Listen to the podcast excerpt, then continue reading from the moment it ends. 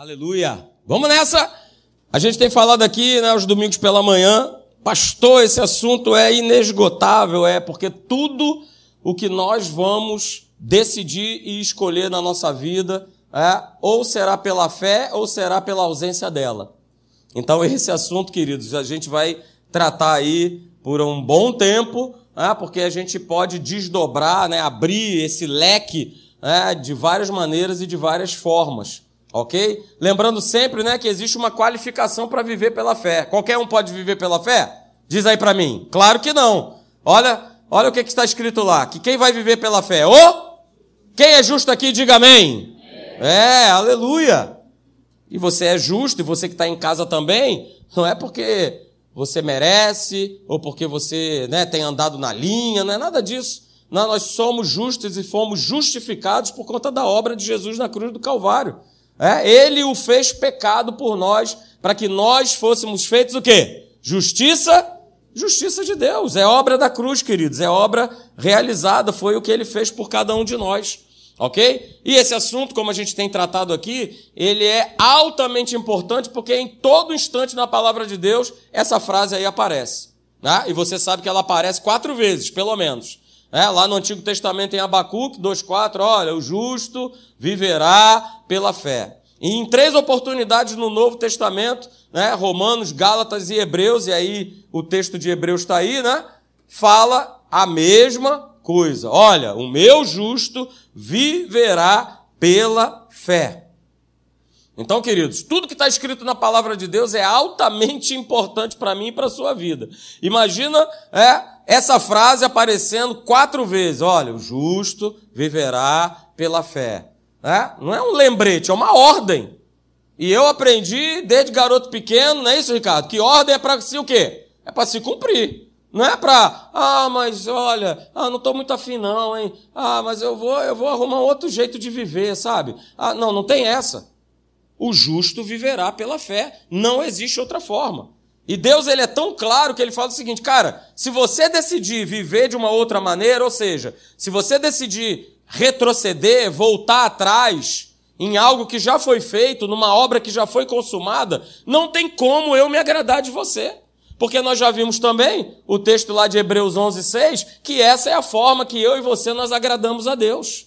Não existe outra forma. Por isso que não adianta acender vela, subir escadaria, dar 500 mil chicotadas. Você só vai estar tá arrebentando com o teu corpo, mais nada. Absolutamente mais nada. Porque o jeito que eu agrado a Deus é o quê? É vivendo pela, pela fé. Essa é a forma de eu agradar a Deus. Essa é a forma de você agradar a Deus. De nós vivermos pela fé. Então nós temos falado sobre isso né?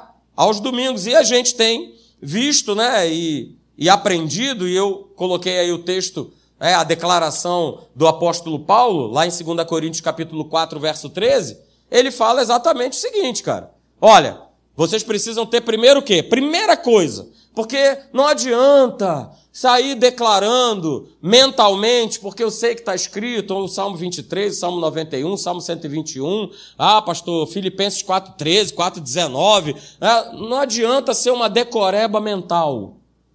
Se eu não estiver com esse mesmo espírito da fé, qual é o espírito da fé? É o espírito da fé em Deus.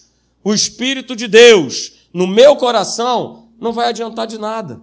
Então, por isso, ele, antes de falar a questão do CRI e falei, ele fala: olha, vocês precisam ter o mesmo espírito da fé.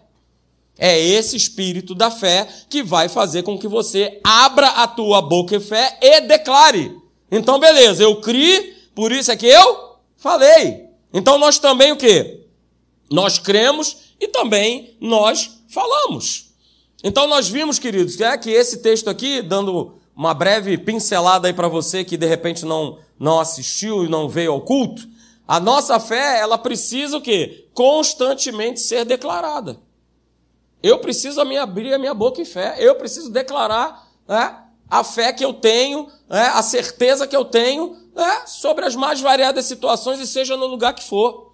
Vou usar como exemplo a minha esposa. É? E essa semana, lidando com uma situação complicada lá na escola que ela trabalha, né? De uma oposição, de uma afronta muito grande, né? Na hora percebeu no espírito dela: opa, o inferno está usando pessoas para roubar a minha paz. Então ela não quis saber, tinha umas duas pessoas lá que não não conhecem a Jesus, não servem a Jesus, não estão nem aí para Jesus. É? E ela pegou e falou assim: olha, só um instantinho, né? Que elas estavam conversando, ela falou assim: olha, eu vou orar. Eu estou percebendo que há muita malignidade nessa situação e eu vou orar.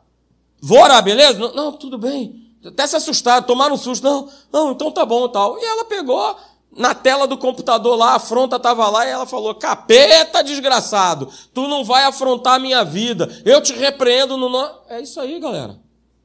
Se a gente não resolver viver pela fé, abrir a nossa boca e mandar ver, deixe que pense o que for. Pode pensar o que for, ah, tá doente, tá fanático, tá maluco, cara, eu não tô nem aí, mas eu tenho que declarar essa palavra sobre as situações do meu dia a dia. E eu não tenho que ficar me importando com A, B, C ou D. E eu não tenho que ficar vivendo esse, esse inferno desse politicamente correto. Eu tenho que declarar a palavra. Seja no meu trabalho, no hospital, na minha casa, na rua, dentro do ônibus, dentro do banheiro, sei lá onde for.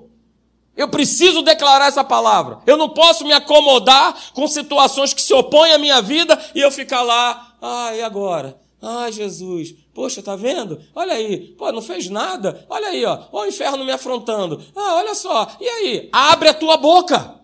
Declara. Mas nós vimos aqui, né, usamos o exemplo né, da mulher com fluxo de sangue, que 12 anos estava lá naquela luta, padecendo, e vai a médico, e vai a médico, vai na médico, vai no outro, vai no outro, vai no outro, e não resolve nada. E veja, queridos, essa declaração, e aí é que eu quero chegar com você, nós falamos isso domingo passado, é? foi o que aconteceu na vida dela. Ela ouviu falar a respeito de Jesus, gerou fé. Senão, o que eu vou declarar não vai fazer efeito nenhum no mundo do espírito se eu não estiver vivendo uma vida própria com Deus, vai ser apenas uma declaração que nem o pessoal aí fora anda falando. Sangue de Jesus tem poder, aleluia. Não há menor fé nisso. Porque virou um jargão, virou uma modinha pegar e declarar um negócio desse.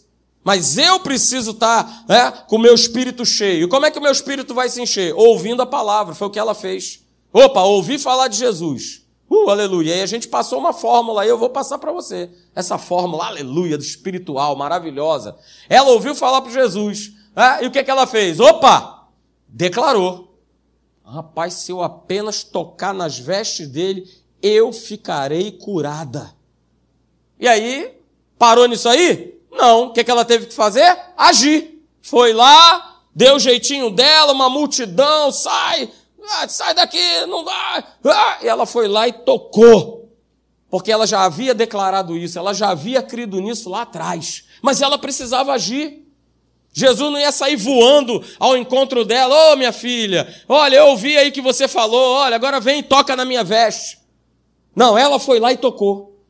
Ela foi lá e tocou, e você sabe o resultado. E aí nós colocamos essa fórmula aí para você jamais esquecer. Uma fórmula que nunca vai falhar eu creio no meu coração, eu confesso, eu declaro essa, essa crença, né? eu ajo né, em fé, ou seja, eu na prática coloco em prática e eu verei sempre o resultado. E você também, você vai ver o resultado, você vai ver o milagre, você vai ver a tua benção.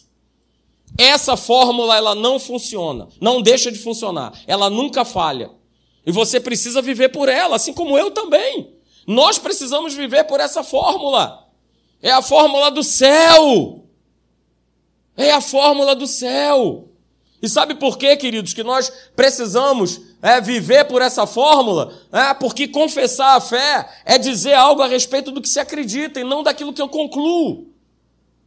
É por isso que eu estou repetidamente falando com vocês. Olha, não é uma questão apenas de ter algo decorado na minha cabeça. Deus não vai trabalhar com a tua cabeça.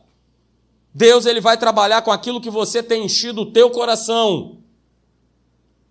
Porque na minha cabeça, eu vou tirar conclusões naturais a respeito disso. Sabe quais eram as conclusões naturais que a turma que estava lá dentro da secretaria dela estava tirando a respeito dessa afronta? Estava todo mundo malhando a pessoa que estava afrontando. Ah, essa isso, essa aquilo, essa aquilo outro. Ah, mas ela é assim, mas ela é assado, e não sei o quê, tinha que morrer uma desgraçada dessa, e não sei o quê. Era isso. Isso é o que eu concluo no natural, é o que todo mundo faz. Mas alguém precisa se posicionar e falar: não, não, não, inferno! Você está repreendido no nome de Jesus, porque a nossa luta não é contra carne nem sangue, não são contra pessoas. Isso é outra coisa que nós precisamos entender. As pessoas sim são usadas pelo diabo. E se eu não estiver andando com Deus, até eu vou ser usado pelo diabo. Que isso, pastor? Você é pastor? Pastor escambau. Se eu não estiver andando com Deus, eu vou ser usado pelo diabo. O diabo vai me usar para eu fazer o mal para as pessoas. Então por isso que a gente precisa estar com a nossa vida muito alinhada com Deus. Eu não estou falando de nós sermos perfeitos, queridos. Nós estamos num processo chamado processo de santificação. É Deus nos transformando dia após dia. Mas esse processo não vai acontecer se eu ficar vivendo a vida por aquilo que eu concluo. Ah, eu olho lá minha conta. Ah, claro, aqui a conclusão. Conta não está nem mais no vermelho, já está no roxo. Paleta roxa é, já entrou na paleta do roxo. Não, tem, não é nem mais vermelha, ela já virou roxa. É claro, né? Naturalmente eu estou vendo lá o meu extrato e tal. Não, mas eu vou é declarar o que a palavra ela diz. E vou me posicionar com o que ela me mostra. Beleza. E sabe por que a gente precisa fazer isso? Porque a palavra de Deus, ela sempre vai produzir exatamente o que ela diz. Tudo pode mudar nesse mundo. Tudo pode sofrer variação. Tudo. Tudo. Agora o homem não vem mais do macaco, agora ele está vindo do peixe. Beleza. Daqui a pouco vão inventar que ele vai vir de outra coisa. Uma ameba, sei lá do que. O mundo ele vai pensando e concluindo que ele bem entende. Está doido, está perdido. Mas a palavra de Deus ela produz exatamente aquilo que ela diz. E aí nós precisamos entender é, que o que nós confessamos justamente é a expressão daquilo que eu carrego por dentro, do que o meu espírito está vivendo. As palavras que a gente declara, ela revela muito, mas muito, como nós estamos vivendo no nosso dia a dia. Porque eu, por exemplo, conheço crentes que o cara está falando, daqui a pouco ele solta o marimbondo. Está na igreja. Ah, pastor, mas é porque é novo convertido. Novo convertido nada, é até pastor. Mas daqui a pouco o cara solta lá um pum, marimbondão. Pum, Aí vamos lá. O que que eu concluo? Ah, meu amigo, a vida desse cara tá feia coisa. Porque não adianta, a gente vai declarar aquilo que a gente tem por dentro, não é o que está escrito? Olha aí. Não é o que está escrito? A boca vai falar do quê? Do que está cheio o meu coração. Se o meu coração está cheio de um monte de besteira, de um monte de coisa, é o que ele vai declarar. Não tem como declarar a palavra. Não tem como. E aí a gente viu que se o nosso coração é, ele não tiver devidamente alimentado espiritualmente, nós vamos estar sempre olhando as coisas, as pessoas de uma maneira natural. Vamos estar sempre olhando tudo de uma maneira natural. E aí nós aprendemos, né? Domingo passado, que a gente precisa, nós devemos, cada um de nós, é, eliminar da nossa vida o péssimo hábito da murmuração. Só amém da minha esposa e do pastor Leandro. Obrigado, aleluia. Nós devemos eliminar esse péssimo hábito da nossa vida. Falamos sobre isso domingo passado. É? E aí a gente falou, cara, pastor, essa é a minha grande fraqueza, eu tenho lutado contra isso, beleza, então chegou a hora é, de você trocar esse péssimo hábito de murmurar pelo hábito de quê? De agradecer. E é sobre isso que nós vamos falar hoje nessa manhã. Sobre gratidão. Mas nós vimos, semana passada, né? Cinco características de pessoas que são murmuradoras. Falamos sobre isso domingo aí. É só para te lembrar. E tomara Deus que você não se enquadre em nenhuma daqueles, daquelas frases ali que estão ali. Mas pessoas murmuradoras, como nós vimos, por exemplo, são pessoas antipáticas e desagradáveis. Eu não gosto de andar com gente assim, que só reclama, só reclama, só reclama o tempo todo. Quando ela para do teu lado é só para contar problema, é só para falar de desgraça, é só para falar e reclama, e reclama, e reclama. E gente de igreja que é assim. Não sei se é o seu caso, mas se você de repente tem sempre chegado num grupo de pessoas e aquelas pessoas meio que trocam de assunto, olha, fica de olho, hein? E de repente você está vivendo esse tipo de qualidade de vida. Pessoas murmuradoras, como nós falamos, são altamente exigentes. Altamente exigentes com os outros. Tudo, todo mundo faz tudo errado, ninguém presta, nada presta. Só vive apontando a falha das pessoas. Rapaz, você é o cara, hein? É o perfeito total. Todo mundo está errado, só você está certo. Mas não é dessa forma que o mundo tem vivido? É dessa forma. Porque o mundo reclama, o mundo é altamente murmurador e é altamente exigente com os outros. Olha aí, outra característica que nós vimos. É, murmuradores são pessoas o quê? Pessimistas. Tudo em relação a ele e as pessoas é o pior. Ah, não vai dar certo, não tem mais jeito, não tem mais saída. É, nunca vou ser curado mesmo, não tem jeito. É, porque meu bisavô, né, teu tataravô, meu, meu penta-ex-avô, não sei o que, era assim. Então eu também você, não sei o que. E como é que é, Iago? Tá com uma dor. Ih, rapaz, essa dor aí, ó, seis meses. Ih, rapaz, é isso aí, é o murmurador. Tá sempre pessimista, sempre é pessimista. Murmuradores, como nós vimos também, são pessoas o quê? Catastróficas, paranoicas pegam um problema e dimensionam ele numa esfera que não tem mais jeito. E certamente você conhece pessoas assim. Volto a dizer, espero que não seja você. Aleluia. Ok? Mas existem as pessoas que são assim, paranoicas, catastróficas. E essas pessoas, é, elas justamente, rapidamente, elas abandonam a sua fé. Elas rapidinho tiram o time de campo. Porque tudo é motivo de catástrofe, né? é motivo de medo, vivem numa paranoia. E a gente terminou falando, né? Que pessoas murmuradoras também são pessoas vitimistas. Reclamam de tudo, independente se está indo tudo bem ou mal, não. É, sou sempre vítima, é, sempre é o outro que faz comigo, sempre é o outro, eu sou sempre, eu sou sempre, eu sou sempre coitadinho, sou sempre a coitadinha. Deus não chamou você nem eu para nós sermos coitadinhos. Está na hora de você mudar o teu discurso. Está na hora de você mudar a tua declaração. Porque essa é a declaração que o mundo quer que você o tempo todo fale. Ah, cara, mas eu não vou entrar nessa vibe não. Porque eu quero viver, e aí eu coloquei a letra bem grandona. Olha aí. Nós precisamos sim termos um espírito grato. Vivermos com base em gratidão. E aí eu quero ler com você alguns textos. Hoje é só Aleluia, só cortando aquele bifinho. Hum, aleluia. Hein, Charles? Aquele de filé mignon. Hum, que delícia, hein? Uh, aleluia. Só aquele bifezinho de filé mignon, a gente vai aos pouquinhos, a gente vai falando, mas eu quero né, abençoar a tua vida nessa manhã com esses textos que estão na Bíblia. Aleluia. O problema é que você não lê, mas está escrito lá. Olha ali, Colossenses capítulo 3, verso 15 na Bíblia Viva.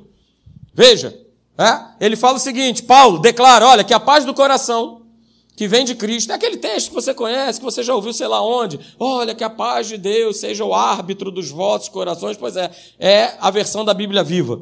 Colossenses 3,15. Que a paz do coração que vem de Cristo esteja sempre presente no coração e na vida de vocês. Ó, paz, paz, paz no coração, paz, paz, paz, paz no coração. Esteja sempre na vida de vocês, pois isso é responsabilidade e privilégio quem? De Deus?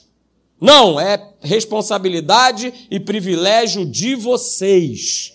Essa é a nossa parte. Uh, aleluia! Responsabilidade e o privilégio que vocês têm como membros do corpo de Cristo, é serem sempre o quê? Sempre o quê? Agradecidos.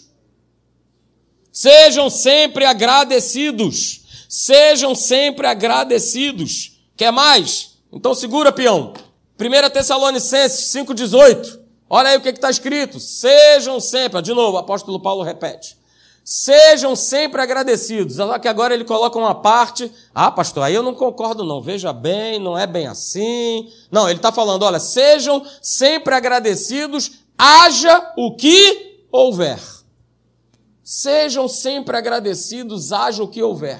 Porque essa, ó, é a vontade de Deus para com vocês que pertencem a Cristo Jesus. Então, olha só, está escrito. Não adianta você querer vir provar o contrário. Está escrito: sejam sempre agradecidos, haja o que houver. E eu sei, já sabendo né, do pensamento da turma, mas pastor Marcelo, quer dizer que eu vou ter que agradecer a Deus porque eu estou doente? Ó, eu já sei, essa, isso passa na cabeça. Os crentes tudo doido. Eu tenho que agradecer por estar doente, pastor. Ah, pastor, eu tenho que agradecer porque eu estou desempregado. Poxa, tá lá que eu tenho que agradecer a tudo, haja o que houver. Então eu tenho que agradecer porque eu estou desempregado. Ah, pastor, eu tenho que agradecer pela minha família que não quer saber de Jesus. Oh, Senhor. E eu vou te responder, claro que não. É claro que não. Sabe por que, que não? Porque eu vou te responder. Deus não é o autor da doença. Deus não é o autor do sofrimento. Deus não é o autor da escassez. Deus não é o autor da confusão. Deus não é Deus de confusão. Mas se eu não tenho andado com ele, eu vou, na matemática do natural, falar: não, mas eu não posso viver agradecendo por tudo, porque olha só, porque eu estou passando por isso, porque eu estou vivendo aquilo, que eu estou vivendo aquilo outro. Não, não, alguma coisa não está batendo. Não, não é possível. Deus não é o autor da confusão. Ah, pastor, mas e aí, o que, que eu faço? Simples. Você está enfrentando uma luta? Você está enfrentando uma enfermidade? Você está enfrentando um período de escassez? Beleza, são nesses momentos que a gente vai agradecer sim. Estou doente? Senhor, eu te agradeço pela minha cura. Vou fazer que nem o pastor Hélio. Uhul! Se eu estou doente, eu agradeço a Deus pela cura. Uh, aleluia. Se eu estou passando por um momento de escassez, eu vou agradecer a Deus pela minha provisão. Se a minha família não quer saber de Jesus, cara, eu vou agradecer a Deus pela salvação deles. Eu já falei para você, compra uma Bíblia, bota nesse banco. E quando você olhar, toda vez que você vier para a igreja, você vai falar: Senhor, eu te agradeço porque meu filho está sentado aqui. Mas não é ficar achando que o que você está passando é Deus que está causando. É Deus que, ai, cadê Deus? Que não olha a minha situação. Vivemos esses momentos que é para nós sermos agradecidos pela cura, pela provisão, pela salvação. Oh, meu Pai. Aleluia. A gente precisa entender, queridos, que ingratidão é uma doença espiritual. Que ingratidão é a expressão máxima do pecado do homem que só mostra que ele não está acreditando e confiando em Deus suficientemente. Olha o que está escrito, queridos. Está tudo escrito na palavra. Romanos capítulo 1, verso 21. Porquanto, tendo conhecimento de Deus, olha, está falando para nós, está falando para a igreja. Não está falando para quem está lá fora. Olha, porquanto a turma tem conhecimento de Deus, mas não glorificaram a Deus e nem lhe deram o quê? Graças. Meu Pai, eu conheço a Deus, eu conheço a Sua palavra, mas eu não glorifico a Deus, eu não dou graças a Ele. Mas antes, olha o que está escrito: se tornaram nulos, anularam a sua vida pelos seus próprios raciocínios, obscurecendo-lhes o coração insensato. Oh, meu Pai. Está escrito, gente. As situações que nós passamos, as perseguições, as oposições. Cara, vamos agradecer a Deus. Não pelo sofrimento, mas agradecer a Ele, porque Ele é o Deus que cuida de você no sofrimento. Agradecer a Deus que Ele é o Senhor que te sara que Ele é Jeová Jirê, o Deus da tua provisão. É por isso que a palavra diz, cara, em todo tempo dai graças, em todo tempo agradeça. Ao invés de reclamar pela situação, dê graças a Deus. E veja, a gente precisa tomar muito cuidado para que a gente não venha exercer uma, crente que eu, uma crença que eu chamo de crença sabotadora. É nós estarmos sabotando a nós mesmos. Ah, pastor, então significa que eu vou agradecer pelo que eu tenho, pelo que eu estou vivendo. Ah, então com isso eu estou me conformando, né? Eu vou me conformando com aquilo que eu tenho. Pô, desse jeito, né? Eu nunca vou ver o melhor de Deus porque eu estou dando graças pelo que eu tenho, eu estou agradecendo pelo que eu estou vivendo, pelo que eu estou passando. Então eu vou ficar com o outro lado. Eu vou, eu vou acreditar, eu vou achar que quanto mais eu reclamar, eu vou receber algo melhor da parte de Deus. Vamos lá. Com qual lado da balança eu vou ficar? Eu acredito mesmo que se eu continuar reclamando, cada vez mais Deus vai fazer alguma coisa? Ou você está vivendo que nem bebê? Porque bebê que é assim, né? O bebê, ele, quanto mais ele chora, quanto mais ele reclama, é, o que, que ele está querendo? Ele está querendo que o pai dê atenção, é, ele está querendo aquilo que ele precisa, que ele está querendo.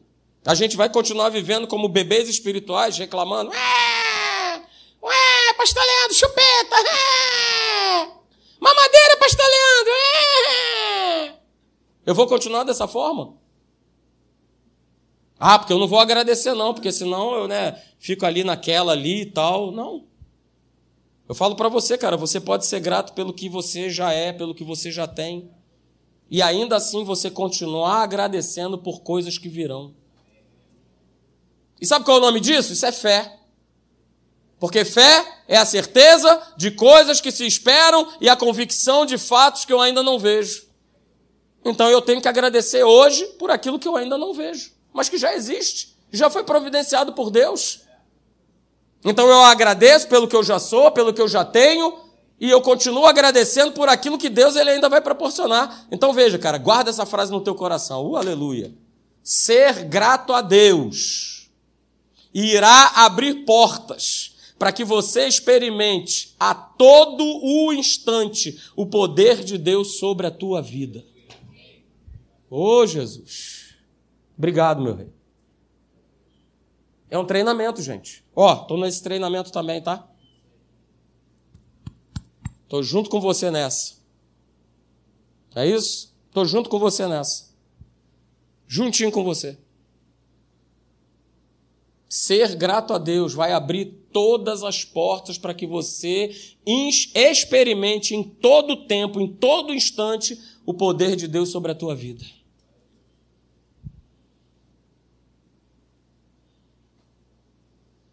E ó, deixa eu colocar uma frase aí de uma renomada escritora americana que, que faz, né, publica muitos livros de autoajuda, ela nem cristã é, pelo menos até onde eu sei.